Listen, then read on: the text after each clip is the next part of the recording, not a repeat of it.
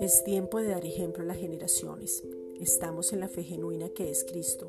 Permanecemos con los ojos puestos en Él para que el convencimiento del poder de Dios lo conozcamos, se nos revele y actuemos en Él. Hebreos 2, versículos 1 al 2. Caminamos en la plenitud de las bendiciones y el favor desproporcionado de Él mismo. Isaías 62. Estamos en este mundo, pero no somos de este mundo, porque espiritualmente estamos sentados en lugares celestiales con Cristo. Efesios 2.6. En Él somos, nos movemos y existimos. Hechos 17:28.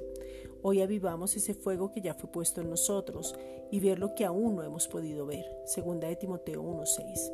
Tenemos la presencia de Dios. Primera de Juan 5:12. El poder de Dios. Segunda de Corintios 13:4. La palabra de Dios que es Cristo. Hebreos 4:12. Ahora somos la justicia de Dios. Segunda de Corintios 5:21. Irradiamos fe y victoria. Efesios 5:8. Vemos lo sobrenatural como natural. Efesios 2.6. Es normal cada milagro. Recibimos todo lo que Él ha dicho. Primera de Corintios 2.12.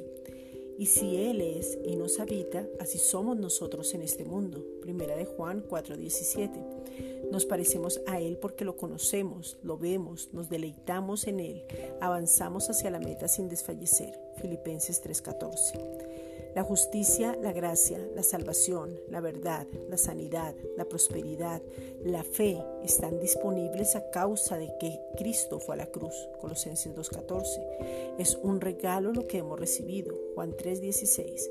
No hicimos nada para recibir esto. Jesús no hizo pecado, ni se halló engaño en su boca y nos dio vida. Primera de Pedro 2.24.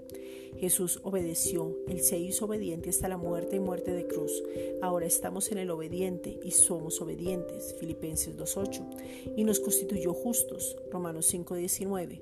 A causa de eso, recibimos la abundancia de la gracia y el don de la justicia para reinar en vida.